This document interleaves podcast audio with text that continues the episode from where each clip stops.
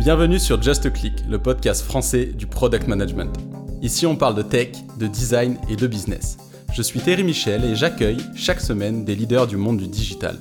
Ici, vous trouverez des retours d'expérience, des conseils et apprentissages concrets pour progresser en product management. On dit que seul, on va vite, mais sur Just Click, on prend le temps ensemble d'aller loin. Euh, salut Mathieu. Salut Thierry, merci de me recevoir chez toi. C'est la première. Hein. Yes, on inaugure, on inaugure ça. Donc, euh, merci à toi de, d'être déplacé, puis euh, du coup de prendre du temps aujourd'hui pour, pour parler de, de product marketing management. pour les personnes qui sont familières avec la commu produit francophone, c'est un nom, euh, le tien, qui est assez connu, Mathieu Segui, puisque tu as évangélisé cette pratique-là euh, euh, dans tes différentes expériences et, encore aujourd'hui. Mais donc, avant de, rentrer dans le vif du sujet, pour ceux qui ne le connaîtraient pas, est-ce que tu pourrais te présenter succinctement? Yes, carrément. Donc, Mathieu, je suis originaire du, sud de la France, d'où ma présence ici, c'est un peu le, le, retour aux sources. J'ai un, un, background plutôt tech, vu que je suis un G télécom à la base. Et euh, comme à peu près toutes les personnes euh, qui, ont fait, euh, qui ont fait Télécom Bretagne, donc cette, fameuse école d'ingé télécom, j'ai rejoint comme première expérience Orange, donc, donc grand groupe. et pour cette première expérience, en fait, il y a eu quelque chose d'assez flagrant pour moi, c'est que bah, on est dans une grosse machine très projet avec des, très lourds investissements et en fait un time to market qui est très long et des produits qui, qui n'ont plus le fit du tout avec le marché. Et euh, c'est la première chose qui, euh, qui m'a fait tilt dans ma tête et je me suis dit, euh, bah, c'est dommage, on, gâche quand même beaucoup de, temps et d'argent là-dessus. Est-ce qu'il n'y a pas des, euh, des, méthodologies ou des, euh, des, frameworks de travail qui permettent justement de, raccourcir ce time to market et, euh, d'aller plus rapidement justement avec des produits qui servent de, réels usages?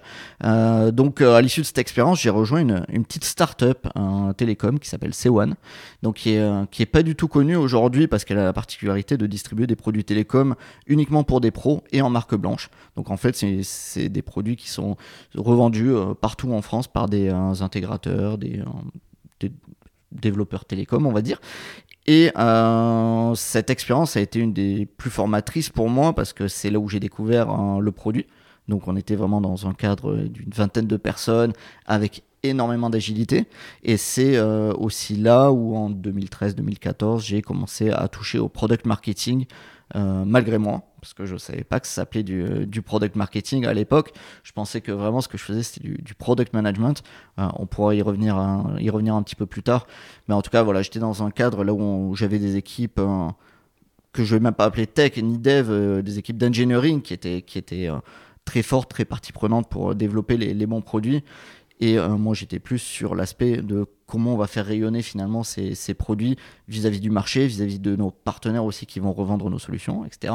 Donc ça a été vraiment une, euh, une expérience qui était très enrichissante. J'y passé quasiment 6-7 ans. La boîte, elle est passée de 20 personnes à 300-400. Euh, d'un chiffre d'affaires de 9 millions à 100 millions d'euros, l'ouverture de, de 3 pays. Donc, donc j'ai beaucoup appris, appris de choses, monté une équipe produit également. Et euh, ensuite, j'ai commencé à enchaîner les expériences. Je suis passé très rapidement dans une boîte de médias qui s'appelle Molotov TV. Euh, ensuite, j'ai rejoint un cabinet de conseil produit qui s'appelle Tiga, que certains d'entre vous doivent, euh, bien connaître. Euh, cabinet que j'ai rejoint en tant que product étoile. je sais sais pas trop comment le définir. Vu que j'ai fait des missions de product design, des missions de product strat, j'ai été CPO pendant 9 mois d'une startup qui s'appelle Wicker. Euh, donc j'ai multiplié les expériences, mais au bout d'un moment, je me retrouvais plus finalement avec cette matière très business euh, qui m'avait euh, beaucoup plu dans mon expérience précédente chez, chez C1. je faisais du, du, produit pur, mais sans ces aspects de marché, de concurrence, de pricing, de positionnement, de lancement. et là, on a eu une discussion en fait avec, avec Hugo, donc, qui est cofondateur de, de Tiga. Euh, qui pour la petite anecdote était en école d'ingénieur hein, avec, moi euh, dix ans auparavant. Et on a eu une discussion là où on s'est dit, bah voilà, on a le product management, on a le product design, il y a aussi une discipline qui commence à émerger, on sait qu'elle est très existante outre-Atlantique, au Canada, aux États-Unis, euh, qui est le product marketing. Toi, tu en as fait, nous, on veut en faire. il y a forcément un match, et c'est comme ça qu'on a monté donc l'équipe product marketing. La particularité de cette expérience qui a duré euh, un an et demi euh, à la tête de, cette équipe, c'est que finalement je faisais plus de product marketing opérationnellement, euh, mais mon rôle c'était donc tu en as parlé un tout petit peu, d'évangéliser le marché pour expliquer qu'est-ce que c'est le product marketing et pourquoi c'est important d'en faire ou d'en avoir intégré dans, dans ses équipes. Et donc évangéliser le marché, recruter des consultants qui vont pouvoir partir en mission, euh, leur trouver des belles missions aussi pour qu'ils puissent appliquer tout leur savoir et faire grandir nos clients et euh, bah, continuer de former à travers bah, une formation justement qu'on a montée qui permet euh, aux product managers, aux product marketeurs et aux marketeurs qui ont un intérêt pour le produit de venir se former en deux jours autour du product marketing. Donc voilà, j'ai fait ça pendant, pendant un an et demi, deux ans et bah, le côté opérationnel finalement me manquait. Donc j'ai décidé de, de, quitter Tiga et de rebondir dans de la Martech, dans une boîte qui s'appelle euh, Batch, euh, dans un contexte un petit peu particulier, vu que j'ai rejoint une équipe marketing euh, qui était composée de 11 personnes, mais suite aux difficultés financières qui ont touché un petit peu tous les marchés, vous connaissez ça certainement mieux que moi sur 2022 et sur 2023, il y a eu un plan de réduction des équipes avec un réarrangement de, l'équipe marketing. Euh, donc je suis resté 3-4 mois après ce plan de, départ euh, et par la suite j'ai décidé de, bah de, m'envoler moi aussi parce que voilà le, le, projet correspondait plus trop. Et euh, voilà j'avais d'autres envies aussi de mon côté. C'est un peu quand on est pied au mur qu'on va rebondir aussi ou qu'on va se mettre un petit peu en danger. Ça fait longtemps que je voulais me lancer à mon compte. Ça fait longtemps que je voulais écrire un livre on en parlera peut-être un petit peu plus tard. Mais voilà, depuis, euh, depuis le mois de, mars, de avril, je me consacre à, à mon activité, donc Rocket.pm, qui est à la fois la rédaction de, de cet ouvrage et euh, l'accompagnement de, de, diverses startups et scale-up sur la structuration de leur product marketing. Voilà. J'espère que j'ai pas fait trop long. Top. Non, non, très clair. Euh, c'était euh, c'était succinct plus, on va dire, succinct étoile, pour reprendre tes mots. Non, très bien. Donc, pour rentrer dans le, dans, le, dans le vif du sujet, comment toi tu qualifierais le, product marketing? Parce que donc le, métier du product management, il est vrai, du product management, il est vraiment à l'intersection donc entre le produit, la tech et le business.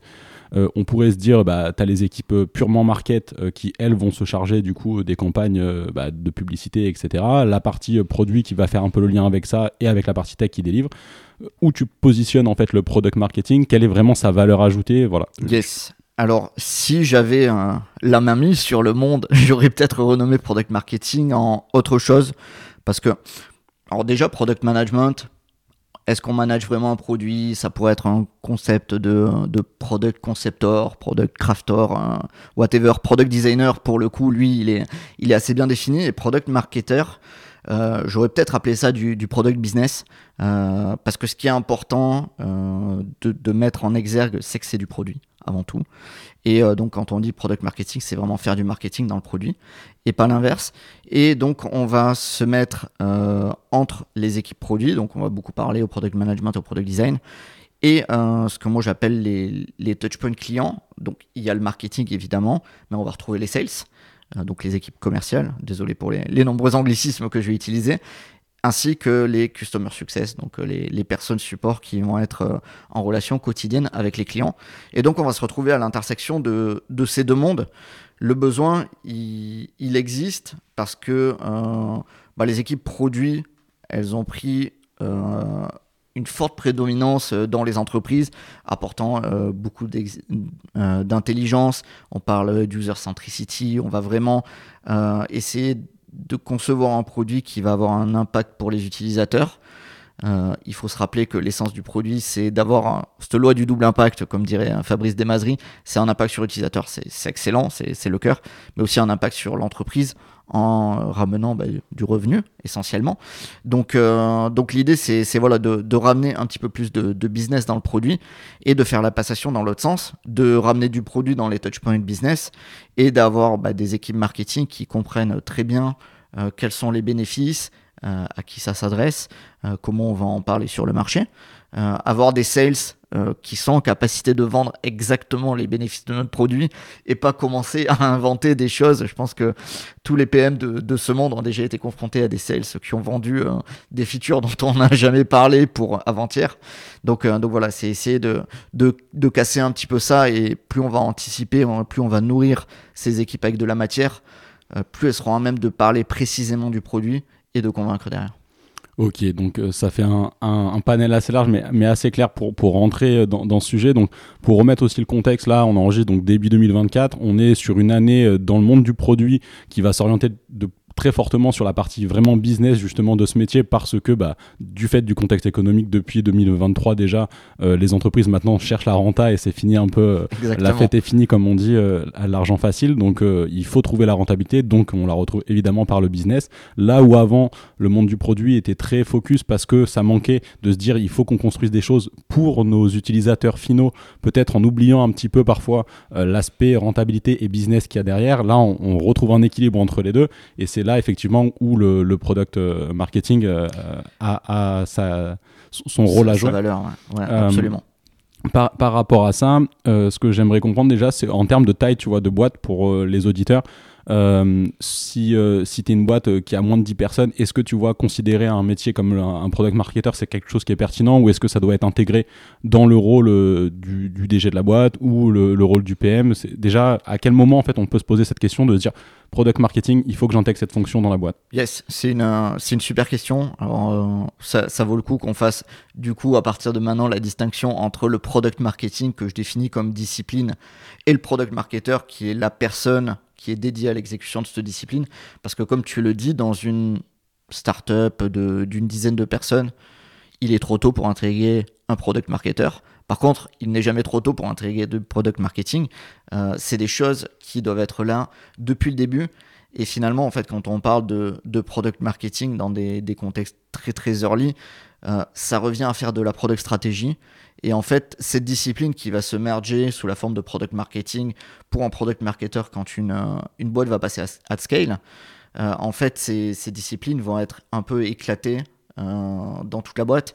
on va penser à un co-founder qui, lui, va bosser sur le positionnement fort de son entreprise, sur comment il veut se positionner sur le marché, comment il va parler de son entreprise. On peut imaginer qu'on va avoir une équipe revenu ou une équipe sales qui va être elle, plus en charge du, pricing, du modèle économique, de comment on va générer des revenus, des méthodologies d'upsell, etc. pour, pour les clients.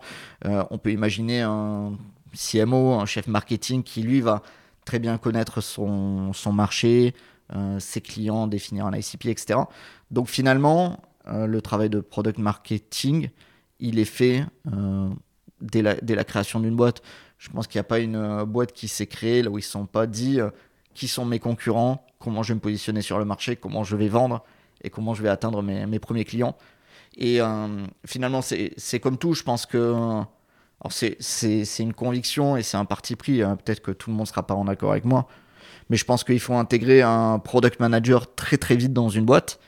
Et en fait, ce product manager aussi, il va être un peu couteau suisse. C'est peut-être lui qui va drafter les premiers protos, qui va faire les premières itérations avec des, euh, des prospects sur un Figma, sur quelque chose comme ça. Et euh, au même titre que, que bah, ce PM va un petit peu finalement déborder de son rôle, parce que quand on est dans un contexte très early, il va pas passer mille ans à faire de, de, la delivery, à rédiger des specs, etc. On va être dans un modus operandi où on va très vite. Et au même titre que bah, ce PM va déborder pour aller faire un petit peu de design, il va nécessairement déborder pour aller connaître son marché, savoir comment je lance, etc. Donc euh, dans un contexte très la discipline est là, le product marketer n'est pas encore là. Le bon moment pour intégrer un product marketer, en général, c'est quand on a une équipe produit qui est, déjà fondée. En général, on a 2-3 PM qui sont déjà en place. En général, c'est le bon moment et c'est le bon ratio pour intégrer du, product marketing.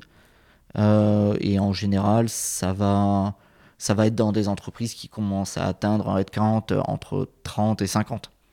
Ok, yes, là-dessus, euh, là-dessus très clair.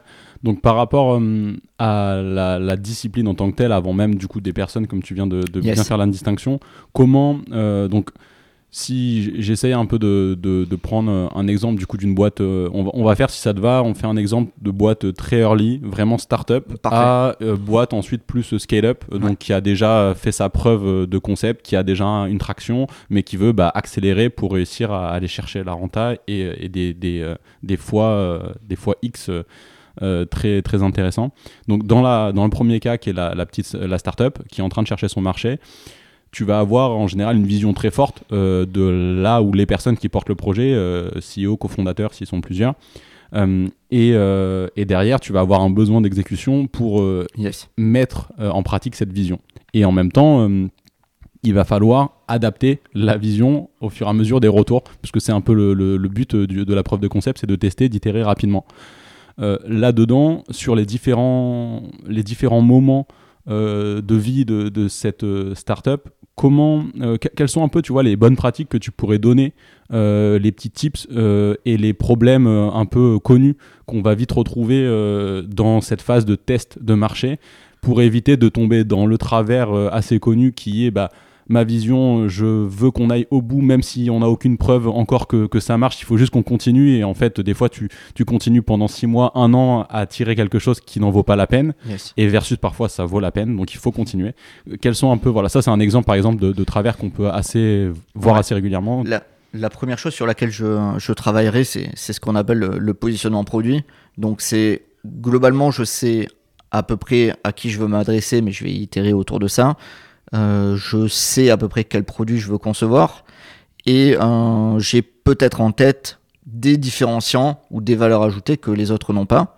Encore que parfois c'est dur parce que bah, quand on arrive sur un marché, on va avoir un produit qui est bah, finalement peut-être incomplet par rapport à la concurrence, là où on a un socle de base vraiment qui n'est pas encore rempli, donc il va falloir rattraper ça, mais euh, commencer à travailler ce positionnement et se dire, bah, vu ma vision, et même si mes différenciants, je les ai pas aujourd'hui. Euh, voilà où ma vision va, m'amener et comment d'ores et déjà je dois parler de moi sur le marché et comment mes, euh, prospects et mes futurs clients vont pouvoir euh, comprendre ce qu'est mon produit. Le, gros travers, c'est que bah, beaucoup sont des, machines à, développer les produits, mais finalement, les premiers clients ne vont soit pas comprendre qui vous êtes, soit pas comprendre la valeur par rapport à un concurrent. Et euh, si vous définissez pas qui vous êtes vis-à-vis d'eux, eux vont vous définir. Et ils vont peut-être biaiser la compréhension qu'ils se font de votre produit. Donc, cette phase de, positionnement, elle est importante parce que en product marketing, on, appelle ça un peu les, fondations. C'est sur ces bases qu'on va pouvoir construire un message percutant, qu'on va pouvoir faire des, des bons lancements, euh, générer de l'adoption, etc. Et si on ne sait pas bien se définir sur le, marché et que les gens comprennent pas notre proposition de valeur, ça va être très difficile.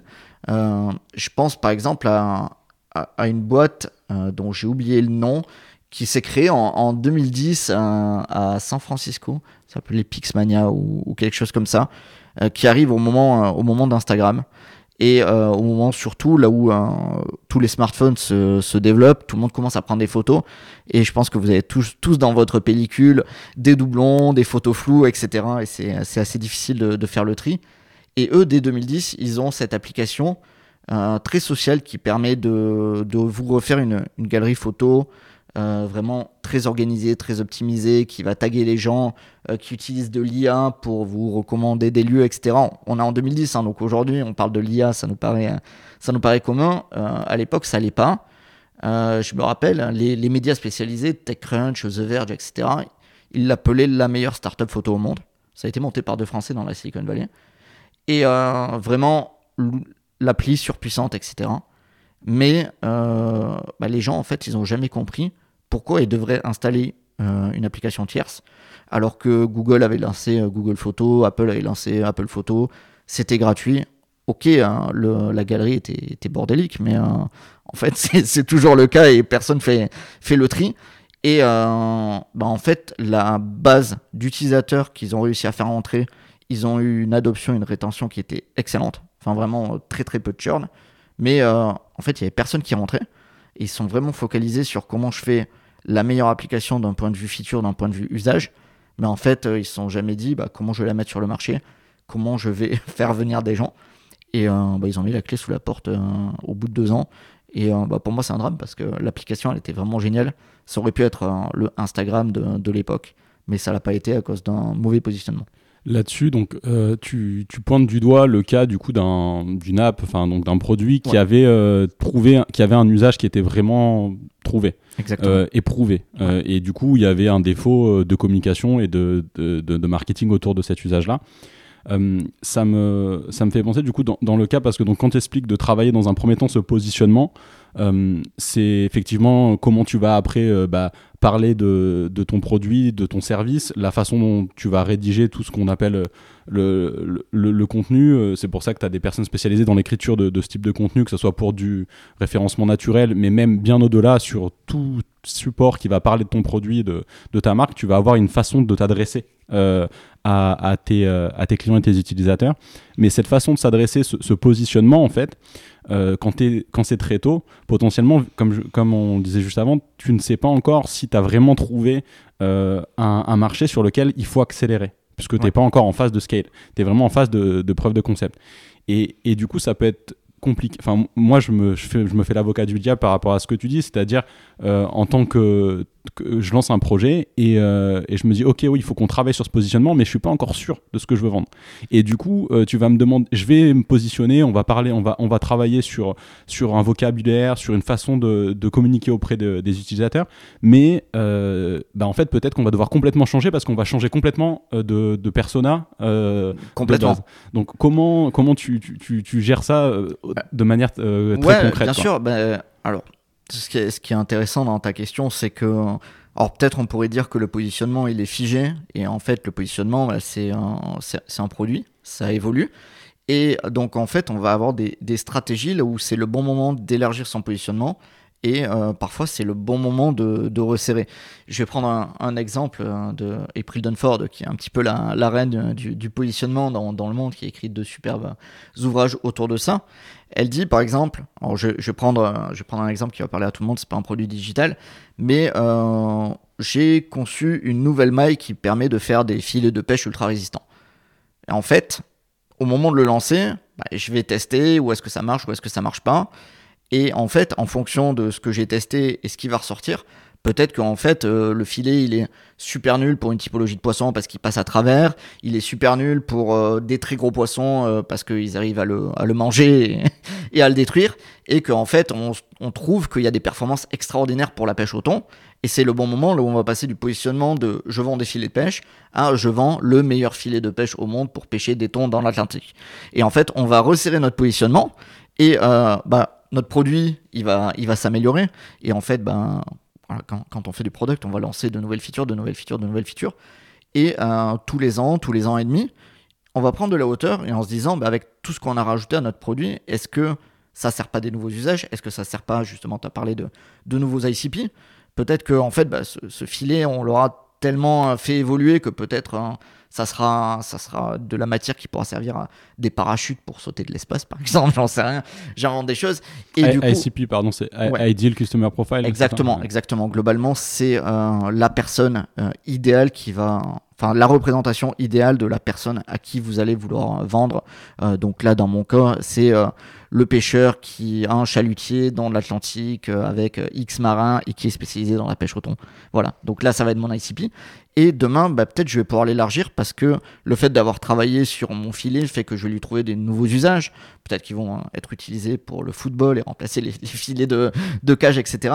Et c'est à ce moment-là, là où je pourrais revoir mon positionnement et me dire, ok, en fait, euh, à qui il s'adresse et à qui il va apporter le plus de valeur possible aussi. Yes, là-dessus, donc assez clair. Je vais, je vais rephraser avec mon mot. Tu me dis si, Bien sûr, hein, si, je, euh, si je suis dedans ou si voilà, je, je si c'est pas correct par rapport à ce que tu veux partager. Ce que j'entends, c'est que du coup, tu fais un premier positionnement assez large ouais. et après, tu vas resserrer au fur et à mesure que tu confirmes ou pas euh, ton ton client client type, ton ton ideal customer profile. Euh, Exactement. Euh, ok, donc là-dessus, assez clair. Maintenant, euh, ça me fait poser une autre question qui est euh, l'importance de la vision euh, de la personne qui porte le projet de base par rapport à ça.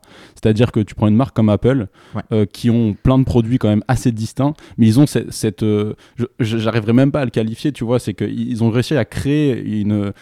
Une, une, une, image de marque qui dépasse vraiment les produits qu'ils oui. qu sortent, qui fait que tu sais que quand tu vas chez eux, tu, tu vas avoir un, une expérience globale une qualité, euh, qui, qui, voilà, qui va correspondre à un certain. Et c'est pas un client type, on a plein de clients types, mais derrière, il y a, on va dire, une sorte de. C'est pas une religion, bien sûr, mais une sorte de, de façon de consommer qui, qui, qui transparaît. Alors, euh, comment. Ouais. Ouais, bah. Apple, c'est un peu le, le, top du top, on va dire, que ce soit en positionnement, la façon dont ils font le storytelling des produits, là où ils mettent en avant les, les fonctionnalités. Alors bon, c'est, très américain, donc, euh, donc parfois pour nous, ça peut paraître un petit peu bullshit parce que le nouvel iPhone est toujours le meilleur iPhone qu'ils aient jamais lancé. Euh, donc bah, ça, ouais, mais du, du, coup, j'aimerais bien un peu déconstruire ça parce que même si effectivement, pour nous, euh, Européens et Français, euh, le, show and tell, comme ils disent aux États-Unis, euh, c'est pas quelque chose euh, qui nous est familier, même si ça tend à, devenir de plus en plus. Au-delà de ça, pour autant, même en tant que Français, on sait qu'Apple, pour nous, ça résonne d'une certaine manière. Bien sûr. Et ils ont réussi à nous mettre ça aussi dans la tête. Donc, ce qui est intéressant, c'est aussi de comprendre, de déconstruire un peu, tu vois. Ouais, bah, ils ont réussi à créer une, une, image de marque donc, qui, est, qui, est, forte, qui respire l'élégance, la solidité, le côté plug and play et ils l'ont démontré bah, avec avec finalement les, usages. Hein, les usages, donc vraiment, c'est c'est la, la beauté hein, qui peut être une frustration. C'est tu achètes le, le, nouvel iPhone, tu, mets ton compte dedans, et en fait, tout est migré. Euh, c'est vraiment euh, sans couture. Et bon, presque, tu es, frustré d'avoir un nouveau device parce qu'il ressemble à, ressemble à l'ancien. Mais euh, ils ont réussi à construire en fait toute une identité de, de marque et, et de boîte autour de ça. Donc, bah, ça passe à travers la conception produit hein, avec des, produits qui sont très efficaces, un design euh, ultra fort. Donc euh, voilà, quand, quand, on parle de produit, il y a la conception, euh, que ce soit hard ou software. il y a le design hein, avec John Ive qui a, qui a, l'idée ça pendant très longtemps chez Apple. Et il y a la façon dont, dont ils marketent ça et qui leur permet de faire des choses très poussées niveau product marketing. notamment, on parlera peut-être tout à l'heure de, de l'aspect pricing qui est dans le product marketing. On n'est plus dans du pricing basique, là où on va un peu calculer combien ça nous coûte, on prend une marge et on le vend, mais euh, on est euh, sur un pricing qui est juste sur une perception de la valeur de l'objet et qui est complètement décorrélé du, du coût. Euh, il va y avoir le, nouveau, nouveau, Apple Vision qui, qui, va sortir, je sais plus, c'est 3000 ou 4000 dollars. Mais en fait, on en sait rien. Peut-être qu'en termes de conception, ça coûte 500 dollars. Mais par rapport à ce qu'il propose sur le marché en termes de qualité, avec un produit disruptif. Euh, on sait qu'il va être bien fini parce que c'est Apple, on a l'expérience de ça. Bah, il y a des gens qui, vont y aller, même si le, prix est rédhibitoire, mais parce que euh, ils ont réussi à aussi développer auprès de, leurs utilisateurs un sentiment d'appartenance. Voilà, c'est aujourd'hui, c'est maintenant je suis Apple ou je suis Android pour les mobiles, je suis Mac ou PC, etc. Mais c'est vraiment quelque chose de, d'extrêmement fort. Je souhaite à, tout le monde d'avoir la, réussite, la réussite d'Apple et, et d'arriver à toucher l'excellence comme, ils l'ont fait. Mais là, on parle vraiment d'un cas particulier. Il y a assez peu de boîtes qui, sont capables d'atteindre ce niveau d'excellence. Yes, et euh, alors juste pour fermer sur ce sujet, j'ai mentionné Apple parce qu'en fait, bah, ils avaient leur leader euh, qui était quand même très connu, euh, Steve Jobs, mais malgré tout, bah, ça continue en fait. C'est pas une fois qu'il est parti, ils, ont réussi à maintenir, si tu veux, cette vision. Cette vision. Et donc ma question derrière sous-jacente, c'était en revenant au tout début, la petite startup qui se monte, et du coup, tu commences par créer un premier positionnement assez large pour ensuite le refermer sur un cas particulier avec l'exemple, par exemple, des, des, filets de pêche. Euh, quelle est la part en fait là-dedans euh, de la vision Comment un peu tu intègres cette vision Parce que euh, dans le cas d'une petite boîte, justement, tu vas voir le fondateur. on va prendre l'exemple où il y a une personne ou la fondatrice, la fondatrice qui va porter quelque chose de très fort, qui va avoir une conviction sur ce pourquoi elle crée ce projet, mm. qui va peut-être être par exemple bah, d'éviter, je sais pas, la, la surpêche et d'éviter de, pêcher les mauvais poissons. Et voilà pourquoi je crée mon filet versus euh, derrière, bah ok, oui, ça c'est ce pourquoi tu crées ton filet. Maintenant, il va falloir qu'on aille le vendre. Et on voit que le type de pêcheurs qui peuvent l'acheter, qui ont un bénéfice peut-être au-delà de ce pourquoi toi tu l'avais créé, c'est ce type de pêcheur. Et, donc, comment un peu tu lis euh, cette vision pour essayer euh, de la maintenir sur la durée? Parce qu'on sait que c'est ça qui permet de, de, pérenniser les projets et de créer d'autres produits au travers de cette vision versus le positionnement très très plus pragmatique en fait parce que le positionnement te permet derrière d'adresser ton client. Exactement. Euh, bah, je pense que ça passe par un, très bon leadership euh, produit qui va justement retransmettre cette vision en espérant que, que le, fondeur ait une vision qui, qui ne change pas. J'ai déjà vécu des, des, leaders qui changeaient de, de cap un, petit peu comme le vent et, euh, et de ce fait c'est assez difficile. Mais bah, quand on a une vision, Enfin, finalement, on peut se dire, euh, la vision, euh, c'est c'est le palier d'un immeuble. Et donc, je sais que je vais devoir aller là-haut. Et en fait, mes différentes étapes du positionnement, ça va être mes, différentes marches. Et donc, on va monter petit à petit en direction de la vision. Après, elle peut, elle peut complètement évoluer. On peut créer un produit pour, pour quelque chose. J'ai déjà bossé sur des, des produits télécoms qui, qui étaient à destination du, du, BTP, là où ça n'a pas du tout pris. Et en fait, on s'est rendu compte qu'il y avait un, usage extraordinaire dans, dans, les, dans les hôpitaux pour, pour les infirmiers et les infirmières. Et donc, en fait, bah là, tu, tu changes radicalement ton, ton positionnement. Et euh, là, je pense qu'il faut peut-être remettre en cause euh, la, vision de ta boîte ou splitter ou essayer de faire quelque chose. Mais en tout cas, tu, tu sers plus le même besoin, tu sers plus les mêmes, euh, les mêmes ICP. Donc, est-ce que tu gardes ta, ta stickiness sur ta vision et tu dis, bon, en fait, on, s'est trompé, on split, ce produit, on l'abandonne, même s'il marche pour les infirmiers. Et moi, je veux vraiment changer le monde du BTP ou est-ce qu'à ce, moment-là, c'est OK, bah en fait, on s'était trompé, mais euh, il se trouve que notre produit, il a une adhérence dans un monde un petit peu particulier. Et dans ce cas-là, on y va à fond. Je prends l'exemple de, de Swile. Quand ils se sont lancés, c'était pas du tout faire des tickets restaurants, c'était de faire des commandes groupées entre collègues euh, pour aller le midi euh, chercher sa commande et se dire bah voilà si on est 5 au bureau qu'on passe les 5 commandes via notre application, le restaurateur il va nous faire 20 balles ou 20% ou whatever de, promotion. Et en fait, ils se sont rendus compte en lançant leur test et en allant interroger des restaurateurs, en disant bah, c'est bien sympa ton truc, la commission, etc. Mais les gens le midi, ils payent en ticket papier resto. Et là, ils se sont dit ah ouais, ok. En fait, euh, bah, peut-être qu'on va rajouter les tickets restaurants dedans. Et en les rajoutant, ils se sont rendus compte que bah, en fait, l'adhérence, elle était sur la simplification du paiement via les tickets restaurants dématérialisés plutôt que le fait de faire des commandes groupées, de bénéficier de réduction. Et donc là, ils ont changé un petit peu leur vision initiale. Mais ça, c'est euh, toute l'approche produit et, la beauté de, ce qu'on fait. C'est que product manager, product designer product marketer, on va travailler ensemble pour trouver justement ce, bah, cette adhérence forte au marché et ensuite redéfinir notre positionnement qui, lui, in fine, peut aussi euh, redéfinir une vision très, euh, très clair. Du coup, tu viens de toucher du doigt le point de la collab entre product design, euh, product manager, pardon, et, et, la partie product marketing. Comment toi, tu vois toujours là, on est dans le contexte de le cas, le cas startup. après, on pourra parler aussi du pricing et ensuite aller vers le cas scale-up. Mais dans le cas startup, donc toujours équipe hyper restreinte, potentiellement donc pas de personne dédiée au product marketing comme tu l'as dit, mais la pratique du product marketing dans dans la boîte, comment un peu t'interagis du coup entre, euh, bah, on va dire que tu as un first PM, euh, un CEO qui porte un peu pas mal de casquettes, enfin une, une, CEO qui porte un peu pas mal de casquettes et, euh, et après des exécutants sur les différentes tâches. comment tu, vois un peu les interactions à ce niveau-là déjà dans le cas vraiment petite équipe startup?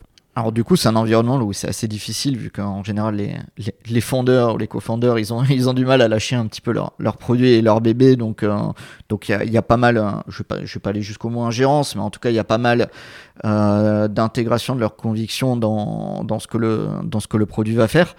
Néanmoins, euh, bah, le, PM va être quand même plus opérationnel qu'un CEO. le CEO, peut-être ce qu'on va lui demander à cette étape-là, c'est de d'aller trouver des fonds, par exemple. en ce moment, c'est un petit peu difficile, donc ça va lui demander euh, beaucoup de temps. Et euh, justement, lui va apporter sa vision, sa stratégie, et euh, donc, in fine, le, positionnement vers lequel il veut aller. Et demain, on, l'affinera et c'est pas grave. le PM, lui, son rôle, chapeau en tout cas sur la partie product marketing, c'est comment, un, je vais lancer mes produits sur le marché.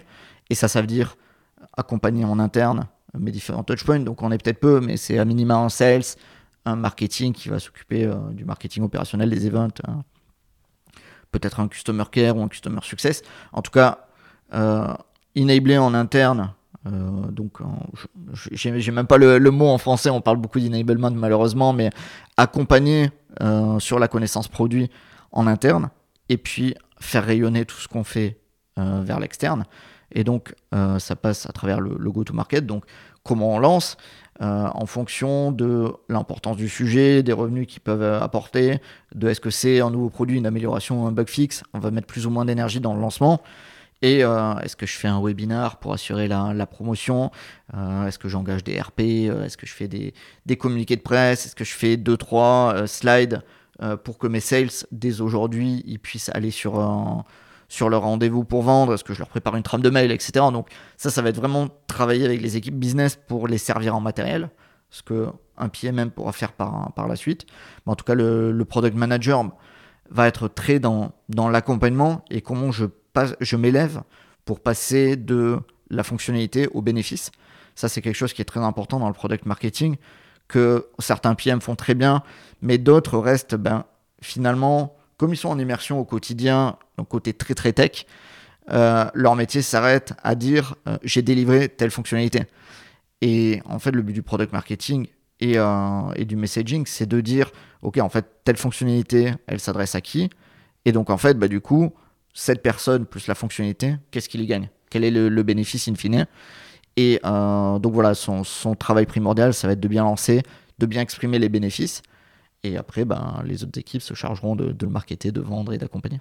Yes, donc là-dessus, euh, assez clair. Donc si, si, je rephrase pareil avec mes mots, c'est la CEO qui va, elle, chercher des fonds, euh, porter, euh, définir un cadre de, de, positionnement vers lequel on veut aller. le first PM qui va être en charge bah, de mettre en œuvre ce positionnement, mais dans le mettre en œuvre, ça ne veut pas dire s'enfermer à écrire de l'aspect, ça veut plutôt dire euh, réussir à traduire euh, ce positionnement d'un point de vue plus opérationnel. Et ensuite également euh, porter ce positionnement pour qu'il soit assimilé et également porté sur les équipes qui elles vont produire et aider justement à, aligner autant la partie euh, delivery sans être non plus bah, aspiré par ça, euh, tout comme la partie euh, quand on fait des, des releases, quoi, de, pouvoir expliquer les choses au-delà de la partie purement factuelle, de réussir à raconter l'histoire qu'il y a derrière, derrière ce positionnement. Donc un rôle de first PM qui est quand même très, comme tu le disais, orienté business aussi. Qui est, qui, est, orienté business et qui normalement a la chance aussi de beaucoup parler à ses clients, au marché, etc. Et qui du coup peut récolter beaucoup d'insights pour faire évoluer son produit, ça c'est, ça c'est évident. Mais aussi en fait va récolter pas mal de verbatim. Et ce qui est très important dans le product marketing, c'est d'écouter les gens et euh, d'écouter leur manière de parler, de définir le produit. Si je reprends mon exemple de, filet de pêche, peut-être que je vais aller voir des experts, des pêcheurs, etc. Et eux, ils vont avoir un jargon, un vocabulaire spécifique pour adresser ce produit. Ça, c'est ultra important que je l'intègre, que je l'absorbe et qui transparaisse dans mes communications.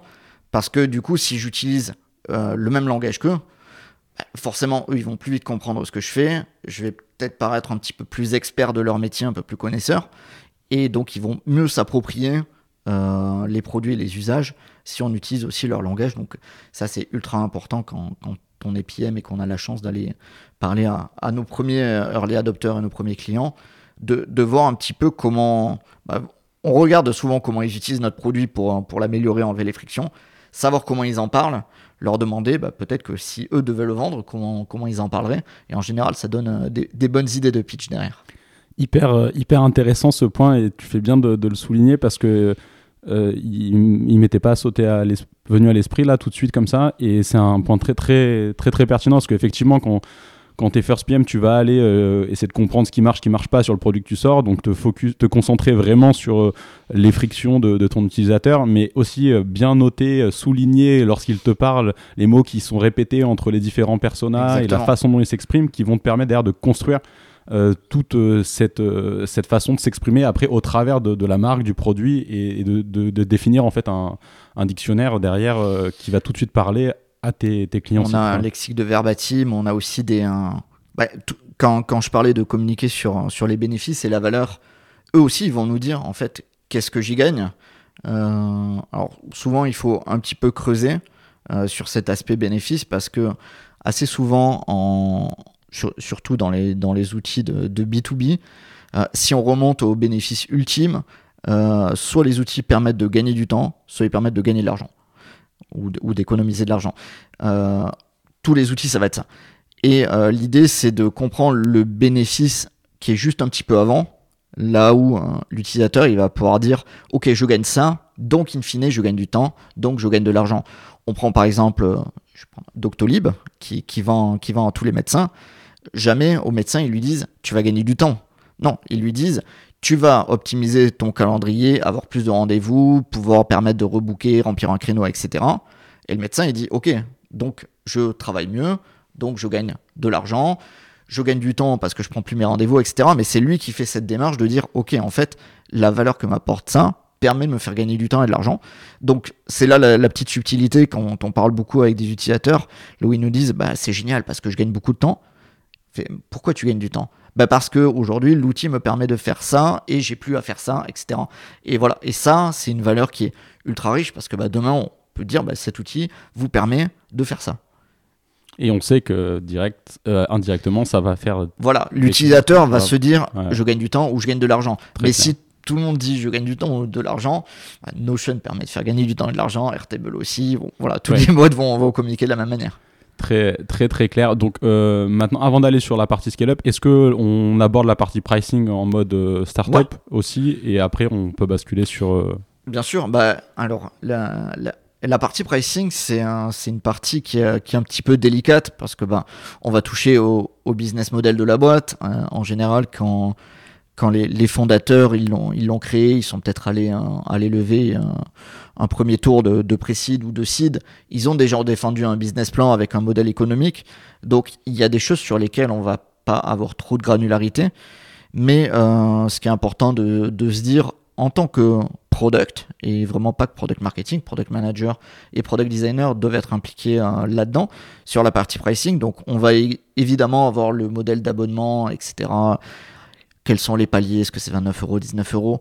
Et ça, euh, quand on est dans une scale-up, on va avoir des fondeurs, on va avoir peut-être une personne sales ou revenu qui va justement définir ses paliers. Euh, néanmoins, le produit, il a beaucoup de valeur ajoutée en disant euh, comment je vais packager mes offres? C'est-à-dire que si je fais trois plans, globalement, quelles fonctionnalités et quelles valeurs finalement je vais mettre dans quel pack Comment je vais découper mes packs Est-ce que ça va être en fonction des personas Si on prend par exemple euh, LinkedIn, à découper ses packs en fonction des personas. J'ai un pack pour les recruteurs, un pack pour les demandeurs d'emploi, un pack pour les sales, etc. Euh, D'autres, ça va être euh, du tiering classique, là où plus on monte, plus on va avoir de fonctionnalités. Concrètement, quelle fonctionnalité, quelle fonctionnalité pardon, je mets dans quel plan?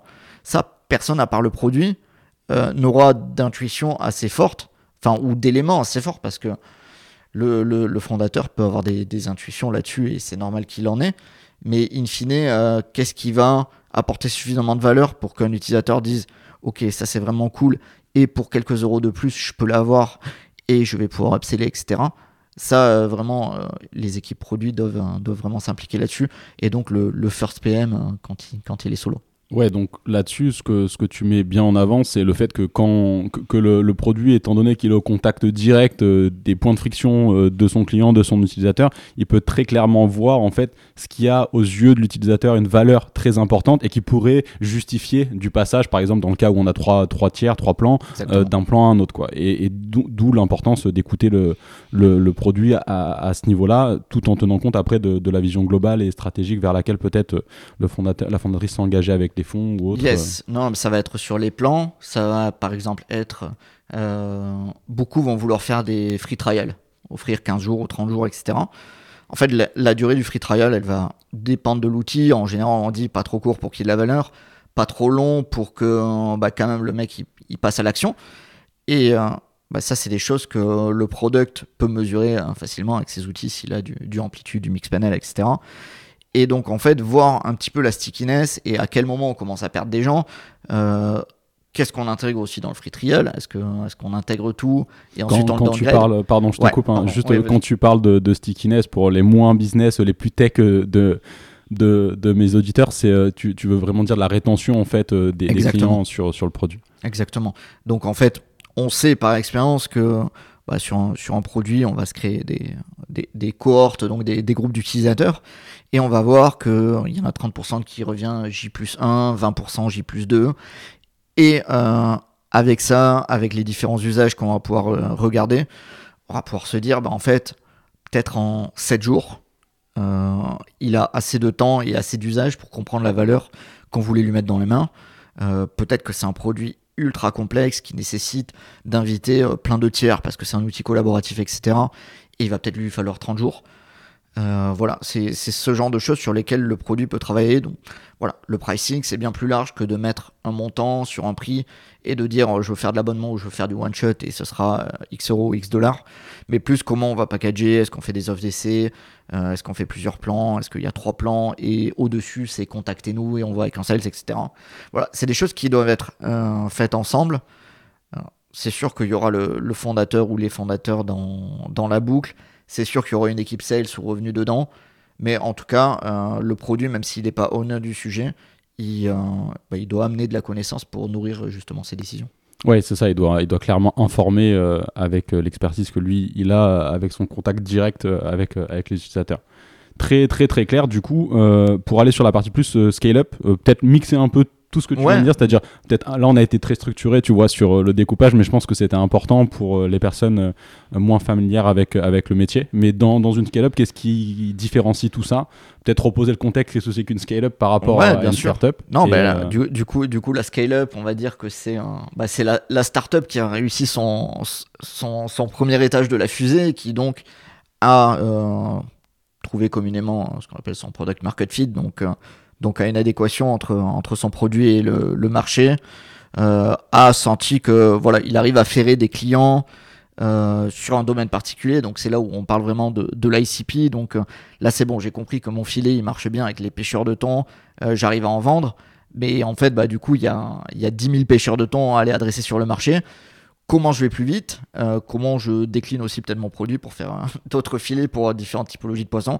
Mais en tout cas, voilà, j'ai déjà une, traction. Donc, euh, il y a des gens qui viennent, euh, que soit ils viennent tout seuls ou ils viennent avec les sales. Mais en tout cas, ils sont embarqués, ils ont de l'usage, ils restent, ils rapportent du revenu.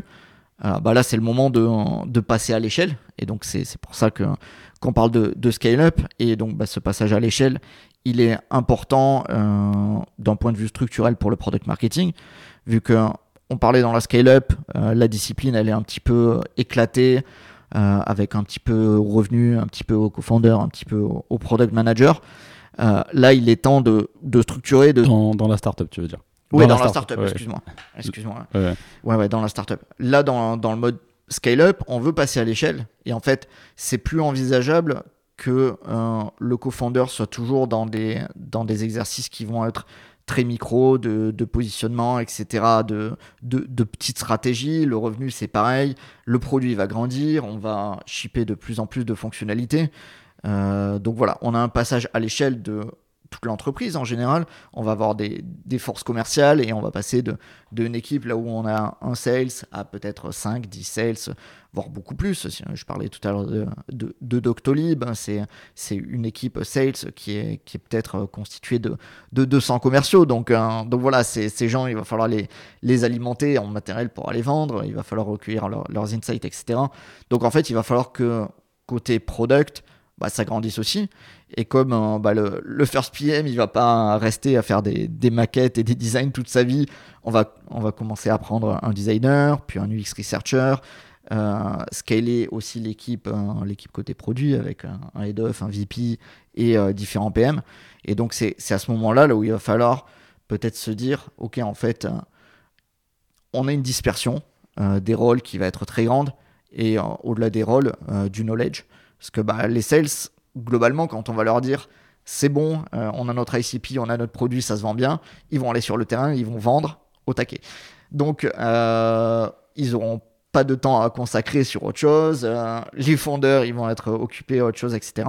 Et donc, c'est le moment de se dire on a un périmètre qui est, qui est assez vague, là où on va avoir la connaissance du marché.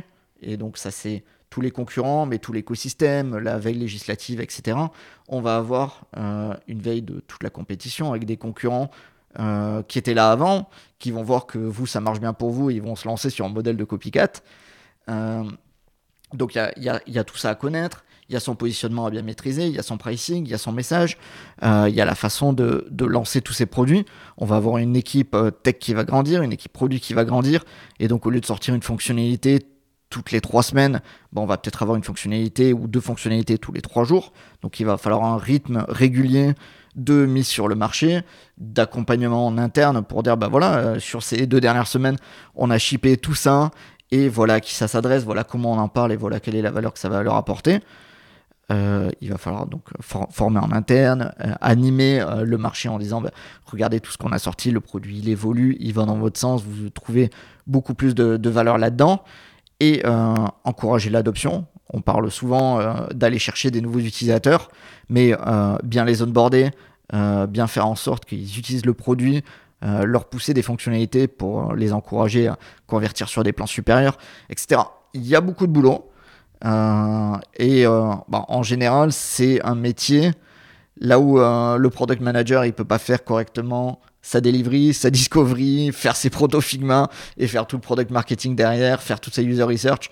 Donc c'est le moment là où aussi bah, le PM il va avoir à ses côtés un product designer et ça c'est quelque chose qui est euh, assez évident depuis plusieurs années, mais euh, également avoir le support d'un product marketer qui va pouvoir euh, le nourrir d'insights sur le marché, sur la compétition, différents éclairages pour pouvoir rajouter des nouvelles choses dans la roadmap, mieux orienter, avoir une priorisation qui est très forte euh, sur l'utilisateur, mais aussi très forte sur le business. Savoir que bah voilà, cet item dans la roadmap, on peut le faire remonter parce que ça va avoir un impact business qui va être important. Euh, est-ce que c'est en adoption, en revenu, en rétention, peu importe. Mais en tout cas, avoir euh, un meilleur éclairage business pour pouvoir bien faire en tant que PM sa priorisation. Et du coup, donc euh, hyper, hyper large. Donc, tu as bien posé le décor du, du besoin d'un product marketer en tant que personne dans, ce, dans, dans la scale-up. Euh, pour euh, aller vraiment au cas concret et, et, que ça parle là pour le coup à d'autres product marketers qui sont dans des scale-up. toi, les, les gros enjeux que tu as pu voir de ces, de ces profils-là au sein de ces scale-up et du coup un peu des tips que tu aurais pu euh, que tu pourrais donner ou en tout cas des euh, ouais des, des, des, sujets sur lesquels tu as appris sur comment mieux travailler. Parce que moi moi je te dis sans, sans l'avoir vu mais euh, en, en, en, plus en, en anticipation le premier sujet que je vois c'est ok bah tu as les PM qui sont aussi très au contact du business. Euh, tu as la partie purement sales qui va aller vendre. Et, et, du coup tu remets encore quelqu'un entre les deux, entre les deux. et donc qui les, le PM sales pourrait se dire mais à, quoi, à quoi tu sers? Tu vas nous rajouter euh, une étape de plus euh, intermédiaire qui va ajouter encore euh, du, des, soucis de, de, communication et Donc comment, par rapport à tout ça, toi tu... alors, choses? alors, quand on arrive en tant que, que first PMM, c'est pas toujours évident parce que bah, on va récupérer des, des scopes fonctionnels de, de chacun. L'idée, hein, quand on arrive, c'est pas de dire qu'on va faire euh, différemment ou qu'on va faire euh, mieux que ce qui est fait. On, va juste dire qu'on va aller plus loin parce que bah, déjà, on connaît notre métier quand même, donc, euh, donc on sait, on sait l'exécuter et pas que les PM ne sachent pas l'exécuter, mais bah, d'un, ils n'ont pas forcément toute la connaissance pour pouvoir bien le faire et deux, c'est peut-être pas les, mieux placés pour, pour le faire. On sait qu'il y a des, PM qui ont une très forte connaissance business et qui savent très bien pitcher leurs produits. Pour autant, ils vont pas en rendez-vous sales pour pitcher à la place des sales. Donc, euh, c'est un, peu c'est un peu une redéfinition des, des périmètres de responsabilité. Mais l'idée, c'est de, de, se dire qu'on va amener un éclairage avec un prisme qui va être 100% business euh, au produit, de la même manière qu'un product designer va amener un prisme plus sur euh, l'utilisation, sur vraiment une, une conception, là on lève plein de frictions et avoir à la fois quelque chose de, de joli, ça c'est top, mais surtout de, de très utilisable. Là, c'est vraiment se dire, bah, en fait, on va travailler main dans la main, euh, côté produit, et euh, ça implique tous les cycles de, développement du produit. C'est quand on va travailler sur les problématiques qu'on veut aborder. En fait, moi, comme je travaille à la fois main dans la main avec les sales, avec le marketing, et les customer success. Je sais faire un regroupement d'idées dans ma tête en me disant, bon, en fait, euh, il y a telle euh, problématique qui revient souvent, mais en fait, quand moi je l'ai creusé, je sais que la problématique sous-jacente, elle est différente parce que je vais, je vais en entretien business et je vais pouvoir amener, amener des, des, idées. Par exemple, si, si, je donne un, si je donne une idée, par exemple, on va avoir euh, un prospect qui me dit euh, je veux un marteau. Et on lui dit bah, pourquoi? Pour planter un clou. Pourquoi? Euh, Pour accrocher une peinture au mur. Pourquoi? Pour que mon espace soit moins froid. Et en fait, quand on a creusé avec des, hein, des 5 way qu'on connaît bien en, produit, on se rend compte qu'en fait, dans son âme, ce qu'il veut, c'est pas un marteau, c'est avoir un espace plus chaleureux. et donc, on va avoir l'habitude d'aller creuser d'un point de vue très business euh, les volontés de, de, nos clients, de nos prospects et de, de tous ces, ces touchpoints qui, euh, bah, qui vend notre produit pour pouvoir dire ok en fait la valeur intrinsèque qui cherche c'est ça. Dans la roadmap je sais que tu as des idées autour de ça. Ou en tout cas quelles sont les fonctionnalités qui permettraient d'avoir cette richesse? Parce que bah, si on unlock ce besoin peut-être qu'on peut vendre plus cher, on peut améliorer la rétention, etc. Donc c'est amener euh, cette perspective business. Euh, alors tu parlais d'avoir une personne entre les deux. Euh, des fois, certains vont le voir d'une manière assez peu efficace, en se disant bah, j'avais des interactions euh, un petit peu plus précises avec les sales par exemple. Euh, d'autres vont le voir comme un soulagement en disant bah, en fait c'est fini euh, d'avoir des sales qui viennent me voir tous les jours en disant bah, j'ai vendu ça, il me le faut, mets-le dans ta roadmap, etc. Là, on va avoir un, rôle un petit peu plus de, condensateur et de catalyseur en disant, bah, ok, en fait, j'ai trois sales qui me parlent de ça. J'ai deux clients qui s'en plaignent côté CSM. Le marché euh, a vu qu'il y a une attente très forte par rapport à ça. Ok, en fait, ça commence à faire beaucoup. Et en parallèle, bah, moi, je travaille avec mon PM au quotidien et je sais qu'il est en train de travailler là-dessus. Donc, comment j'en fais un, gros bloc de valeur et se dire, bah, en fait, ça, ça peut peser un petit peu plus lourd dans la roadmap et on va voir ensemble comment on le travaille pour mieux le prioriser. Yes. Sur euh, tout ce que, ce que tu viens de dire, moi, ce que je retiens, et pareil, arrête-moi si, si, je dis une bêtise par rapport à ce que tu voulais partager, mais ce que je retiens, c'est que ce first PMM qui arrive en scale-up, euh, un de ses rôles, c'est euh, vraiment d'aller voir les endroits où il peut décharger, notamment côté produit, du temps et, et prendre plus d'action, donc toujours avec une orientation très business qui va permettre au produit peut-être d'aller plus sur la partie user, sur, sur d'autres sujets qu'ils arrivent moins bien à traiter, et vraiment arriver non pas comme euh, on va tout changer, on va mettre une orga euh, euh, complètement différente, mais plutôt se dire bah, là tu passes un peu trop de temps en rendez-vous sales, hop, moi je te prends ça, est-ce que ça te va? Ok. Exactement. Mais toujours en gardant cet axe très orienté vraiment business pour ensuite au fur et à mesure bah, voir après mettre en place une orga qui, qui fonctionne bien en gardant cette casquette. bien sûr, non, et c'est s'adapter à, à l'écosystème qu'on qu'on rejoint et, aux personnalités. Donc, donc là, je parle vraiment des, des PM en tant qu'individu et pas forcément de l'équipe produit c'est qu'en fait, chacun va avoir une appétence pour quelque chose. Et il y a des PM, ils vont, ils vont dire, bah, le business, ça me saoule. Et euh, c'est OK de dire ça. Donc en fait, comme on arrive en tant que product marketer avec un scope qui est assez large, on peut aussi aller chercher euh, les éléments, comme tu dis, qui peuvent soulager, euh, soulager les products. Donc par exemple, le product, il va dire, bah, en fait, moi, j'ai j'ai mené mon produit jusqu'au bout, mais faire la release, ah, ça me fatigue, il faut euh, créer des documents, le faire rayonner, aller faire un webinaire, moi j'aime pas parler. Ok, je vais te soulager là-dessus. L'autre qui dit, ah, la compétition, euh, j'ai du mal à la suivre, j'ai du mal à comprendre un petit peu ce qu'ils font, je vais te soulager là-dessus. Et au fur et à mesure, on va se montrer euh, comme, comme étant une aide, on va se montrer comme étant pertinent.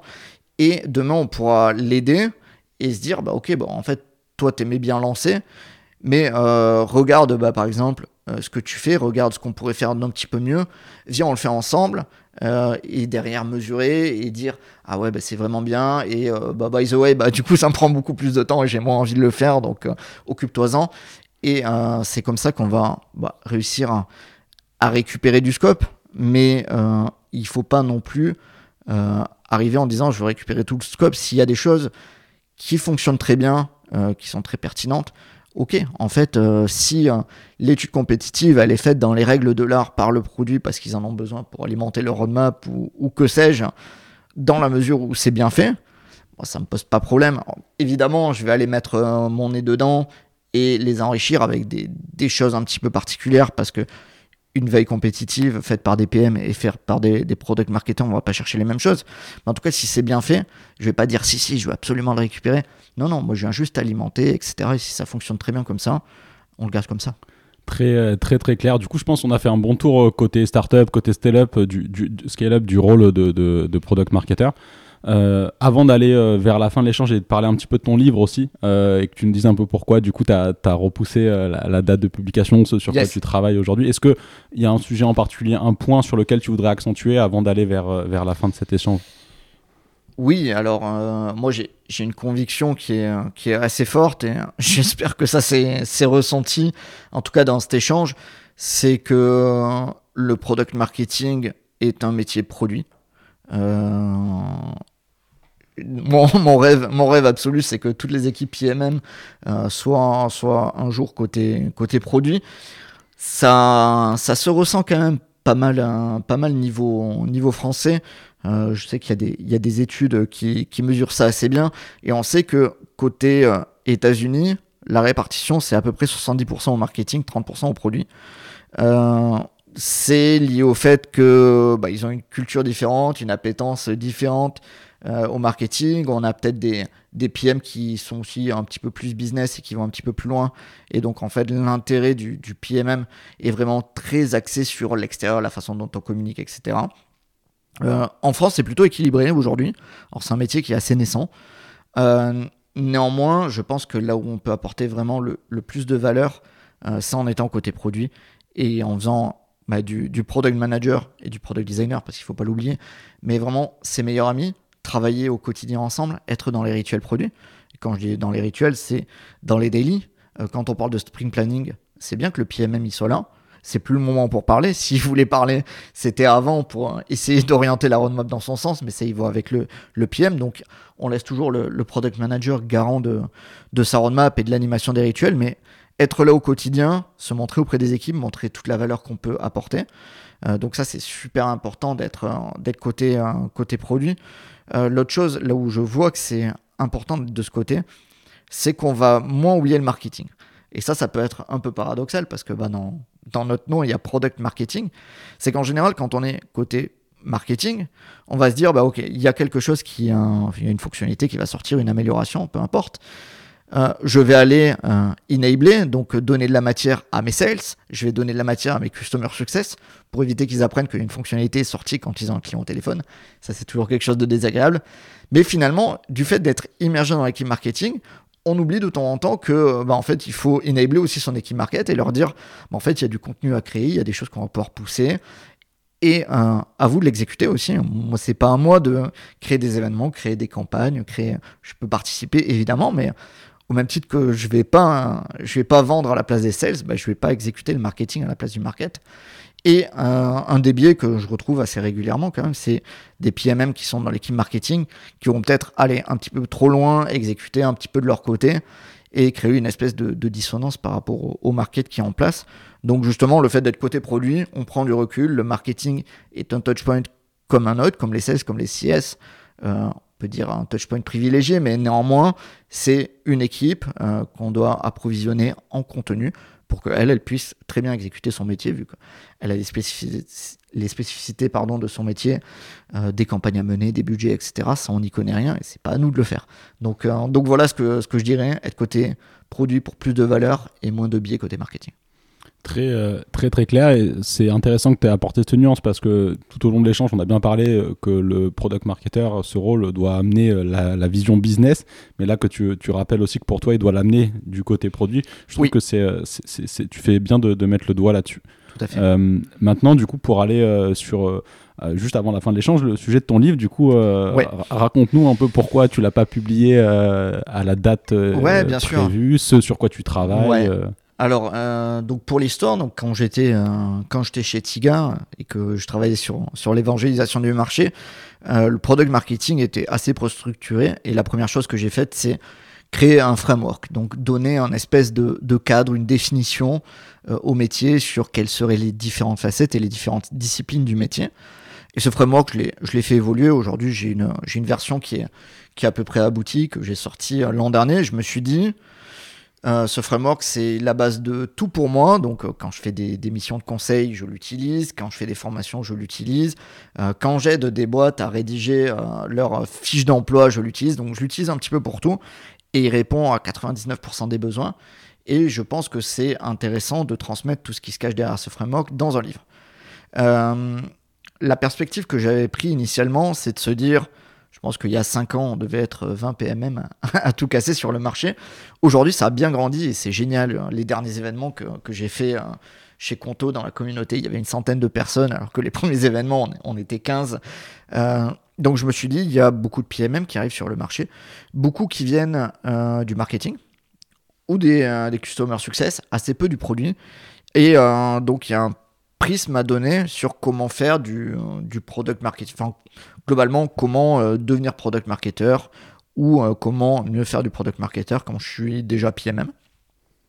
Donc ça, c'était une idée que, que j'avais eue il y a un, deux ans, euh, à l'époque où la fête n'était pas encore finie. Là où toutes les, pas toutes les boîtes pouvaient se permettre d'avoir un PMM, mais en tout cas, aujourd'hui, pas que ce soit devenu un nice to have pour certaines entreprises, mais en tout cas, c'est un investissement et euh, toutes les entreprises peuvent pas se le permettre. Et donc j'ai un petit peu switché cet angle en se disant euh, il accompagnera toujours les product marketers qui, qui, veulent aller plus loin, qui veulent structurer un petit peu leurs fondamentaux. Mais le but, c'est de se dire, en fait, ce métier que j'ai envie qu'il soit très teinté produit, c'est comment je vais chercher bah, les, product people d'aujourd'hui, donc les product managers, les product designers, pour leur donner aussi des enseignements sur comment mieux impacter le business dans leurs produits et donc comment mieux servir au quotidien euh, les besoins qu'ils peuvent avoir. Et donc, bah, c'est un PM qui se dit, bah, moi, je veux aller plus loin sur le lancement. Moi, je veux aller plus loin sur euh, les stratégies de pricing. Moi, je veux mieux connaître la compétition sur un axe business et pas euh, me dire que bah, j'utilise toutes les alternatives de mon produit, mais je vais aller dans les détails sur ce que j'appelle les concurrents, moi, d'un point de vue product marketing, c'est-à-dire les gens contre qui je gagne ou contre qui je perds dans les leads. Voilà, en général, quand on est PM, on a une liste de 15 concurrents qui font à peu près la même chose. Mais dans la réalité du marché, c'est que nos sales, ils vont rencontrer toujours les deux, trois mêmes concurrents contre qui on va gagner, contre qui on va perdre. Donc, donner un focus encore plus pointu, encore plus business là-dessus. Euh, donc voilà, ça sera un livre qui sera évidemment 100% autour du product marketing. Les product marketers pourront aller dedans et euh, même les marketeurs qui auront envie d'avoir une, une culture euh, marketing, mais très orienté produit, toujours donc autour des rituels produits, en collaboration avec les PM et euh, les product designers, mais aussi à destination finalement de tous ces product people qui veulent s'impliquer dans, dans une vision qui est un petit peu plus business du métier très très très clair. Est-ce que tu peux t'engager sur une date ou on va dire une fourchette euh, Là, on enregistre donc début 2024. Euh. Ouais, alors bah. Attention si tu t'engages. Euh. Ouais, ouais, c'est non, c'est un, un, peu compliqué. pour être honnête, quand je l'ai commencé au mois de mars, j'avais pour ambition de le terminer au mois de juin, l'envoyer en relecture et le sortir au mois de septembre. 2023. 2023. Tout le monde m'a dit t'es fou complet. Un livre, ça prend deux ans. Je fais, mais non, c'est hyper facile. Et euh, honnêtement, à part euh, Kevin Denio du, euh, du Ticket qui a réussi cet exploit pour, pour le livre sur le Product Led Growth, mais il a un tout petit peu triché parce que le, monsieur est journaliste. Donc, donc il écrit très bien, il a une très belle plume et, il sait il sait s'enfermer pendant trois semaines pour écrire, ce que je sais pas du tout faire. Donc donc bah, du coup ça a été postponé. Là je reprends un nouvel axe. Euh, pour moi, ne pas le sortir en 2024, ce serait un échec. Euh, je m'étais fixé encore une fois une deadline ambitieuse en disant bah voilà il y a un gros événement euh, qui va arriver euh, fin mai qui est la Product Conf qui rassemble tous les amoureux du produit en France ce serait bien de l'avoir là très honnêtement je pense que je pense que c'est très ambitieux et même si aujourd'hui j'ai une structure qui est, qui est assez complète qui est validée je sais où je veux aller je sais aussi que je veux l'éditer tout seul je veux le mettre en, page tout seul, donc ça va me prendre un petit peu de temps. Euh, une deadline honnête, ce serait pour la rentrée 2024. Euh, j'espère, mais, mais voilà, on n'est jamais à l'abri de, de nouveaux rebondissements. En tout cas, voilà, ne pas le sortir en 2024, ce serait un, un demi-échec personnel. Et euh, je, je, sais qu'il y, y, a un besoin sur le marché là qui est là et j'ai pas spécialement envie de rater cette échéance. Je pense que, que voilà, ça pourrait être attendu. Tu vas réussir pour, pour 2024. Pense à taguer Just Click et je mettrai le lien Bien sûr, je te euh, de, de, téléchargement, enfin d'achat du livre au moment où il sera, sera sorti. On croise les doigts. Euh, donc euh, ça sera pour 2024. Yes. pour aller donc vers les deux questions de, de fin d'épisode, tu as déjà partagé une conviction, mais est-ce que tu en as d'autres de convictions fortes avec laquelle en général tu te retrouves en désaccord avec tes pairs? Ouais, alors bah, j'ai parlé de la conviction d'être côté produit. Euh, est-ce que j'en partage, euh, j'en partage d'autres? Oui, alors euh, je ne sais pas à quel point ça peut faire écho avec les, déclarations du, tumultueux CEO de, Airbnb. là où il y a eu un débat, est-ce que les, PM sont morts, est-ce que c'est remplacé par les product marketers, etc. en tout cas, lui donne une vision euh, qui est très orientée par sa carrière. Donc, euh, Brian étant un ancien, un ancien product designer, et je l'appelle Brian non pas parce que je suis pote avec lui, mais parce que j'ai peur euh, d'écorger son nom. Il, a, dit, il a dit globalement, en tout cas, c'est la, façon dont, je le perçois, et je suis assez d'accord avec, avec lui sur certains points, c'est que les équipes tech euh, vont se transformer plus en équipe engineering avec euh, beaucoup plus euh, d'intelligence aussi et plus je prends une US, je la code, je la ship et c'est terminé, mais plus être dans l'implication de l'utilisateur de pourquoi, comment on va le concevoir et avec un travail du coup qui est assez fort avec le product designer. Donc je sais pas si le product designer demain il prendra cette phase de, de delivery là où euh, dans un monde idéal peut-être que en fait un PRD ou euh, une, une Epic serait un document Figma qui serait aligné avec euh, à la fois ben, un visuel, un prototype et une description des, des, actions majeures et un travail de collaboration fort entre le product designer et les équipes engineering. Et voilà, dans cette perspective où ben, finalement le product manager serait moins peut-être impliqué sur ces, sur ces écritures de, de story, sur ce travail de, conception et de travail au jour le jour avec les équipes tech slash engineering, un product management qui se recentrerait encore plus sur le business et donc avec des product managers bah, qui, seraient euh, mi-discovery, mi-business, on va dire, mais en tout cas euh, qui, qui, eux feraient le pont euh, entre, entre le business et les équipes produits. J'intègre l'engineering dans, dans, les, dans les équipes produits. Donc, euh, donc peut-être ce qu'il a dit, c'est la mort des product marketers. Euh, je sais pas. Mais euh, en tout cas, je ne sais pas ce que l'avenir nous réserve, mais j'ai le sentiment, et c'est aussi pour ça que je réoriente mon livre, que alors est-ce que c'est aussi une volonté des entreprises de mettre plus de business parce que la fête est finie? Mais en tout cas, j'ai euh, ressenti beaucoup en 2023 avec mes échanges euh, avec les différents product managers que j'ai pu rencontrer, une vraie volonté d'aller plus loin dans le business, d'avoir une meilleure compréhension euh, du marché. Je dis pas qu'ils le faisaient déjà, mais vraiment d'aller plus loin.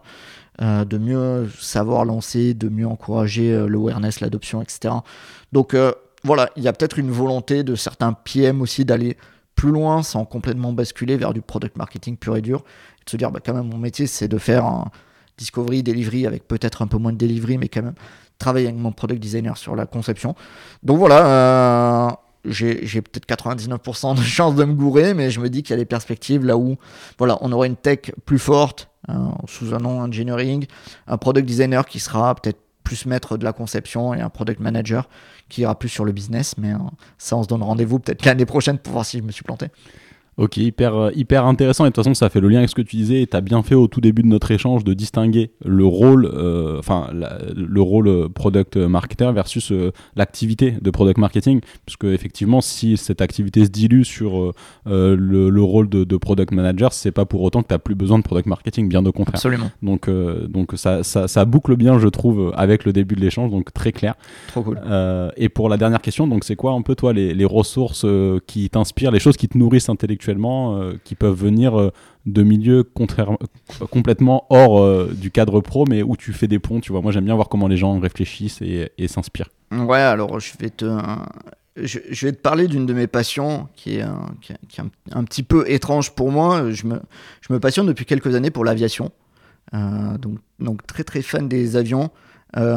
Pour autant, j'ai extrêmement peur de l'avion. Donc, euh, c'est ma peur qui m'a incité à mieux comprendre ce domaine. Et euh, bah c'est un, domaine qui est, euh, qui est aux antipodes du produit. Vu que vraiment, tu peux pas lâcher un produit dans la nature, le tester et puis, et itérer. Donc, il y a des règles qui sont, on va dire, complètement opposées. des règles de, de sécurité, là où tu peux vraiment, vraiment pas itérer dessus. Euh, néanmoins, alors bon, ça, ça, se passe toujours dans des, dans des conditions un petit peu dramatiques, mais on, on dit souvent dans l'aviation que un crash ou un accident n'arrive jamais deux fois. C'est que on tire vraiment euh, des enseignements assez forts de tous les accidents ou à minima les, les, incidents. Donc euh, là, on tourne à une, à une époque où, hein, où, la compagnie Boeing est, est, en perte avec, avec des avions qui, qui perdent leur porte en vol. Euh, donc voilà, là on, là, on parle d'incidents qui sont, qui sont quand même majeurs, mais le but c'est c'est quand même voilà sur, sur un produit qui est, qui est quand même censé être, être fini, euh, apprendre toujours des, des enseignements et, euh, et d'essayer de, voilà, de, de toujours rectifier pour avoir le meilleur produit qui va répondre à des usages évidemment, à des réglementations qui sont extra fortes, à des euh, contextes aussi là où on essaie euh, d'évoluer vers une aviation plus verte avec moins de moins de dépenses de, de kérosène. Donc euh, donc voilà, il y a, y a l'aviation qui, qui m'intéresse beaucoup. Là j'ai beaucoup parlé du du hard. Je sais qu'il y a beaucoup de, boîtes qui développent des softwares autour de, de l'aviation, notamment justement comment on aide les pilotes à améliorer leur trajectoire, à améliorer leur pratique pour justement avoir avoir, un, développement de, leur pilotage qui soit plus vert, qui permet de, faire des, des économies. Euh, et qui dit économie de carburant, c'est bon pour, un, pour la planète, mais c'est aussi bon pour, un, pour la compagnie aérienne qui fait des économies. Donc voilà, on retrouve ce, ce double impact. Il y a pas mal de parallèles. Il y a Rémi Guyot qui, a sorti un, petit article récemment euh, qui, fait, qui fait le lien entre, entre le pilotage et, l'aviation que, que, je vous invite à lire. Mais voilà, c'est un monde qui est, qui est à la fois aux antipodes, mais là on, va retrouver, on va retrouver certaines, certaines choses qui, qui nourrissent. Et puis, euh, puis voilà, moi, moi ça me passionne et ça me permet de diminuer ma peur hyper hyper intéressant et j'aime bien cette approche de, de, vaincre sa peur par la compréhension du coup de, de, ce qui se cache derrière. Donc je trouve ça aussi euh, inspirant pour pour, pour, pour, pour tout le monde. C'est enfin j'aime bien j'aime bien cette, cette anecdote. Voilà je, euh, je, dérisque hein, au possible. En tant que bon product voilà j'itère je prends différents avions et je vois lequel est le plus safe pour moi. Très clair. Ben merci encore euh, pour ton temps Mathieu. Avec plaisir. merci pour l'invitation et l'échange. Merci. Ça y est, l'épisode est terminé. Si celui-ci vous a plu, vous pouvez me soutenir en laissant une note et un commentaire sur votre plateforme d'écoute préférée. Aussi, n'oubliez pas de vous abonner à l'émission pour être sûr de ne rien manquer. A très bientôt sur Just Click, le podcast français du product management.